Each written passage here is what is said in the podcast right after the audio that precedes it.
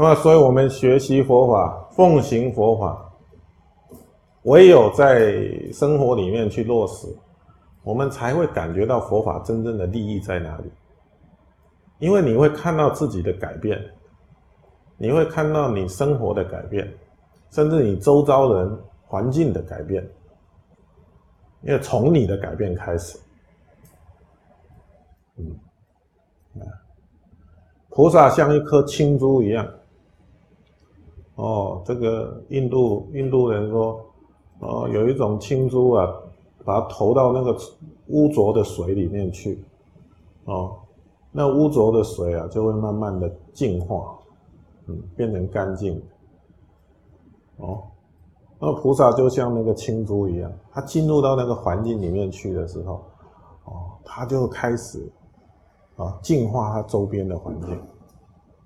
嗯。他有这么大的影响力，哦，那么这些影响力都是来自于菩萨的慈悲心跟他的智慧，哦，他才有办法展现这一些影响力，嗯，所以从自己改变开始，他慢慢的他就周遭的人也感受到佛法的利益，嗯，哦，所以如果只是信，但是不行。呃，我我我也去皈依的，啊，对，偶尔也去拜拜，哦，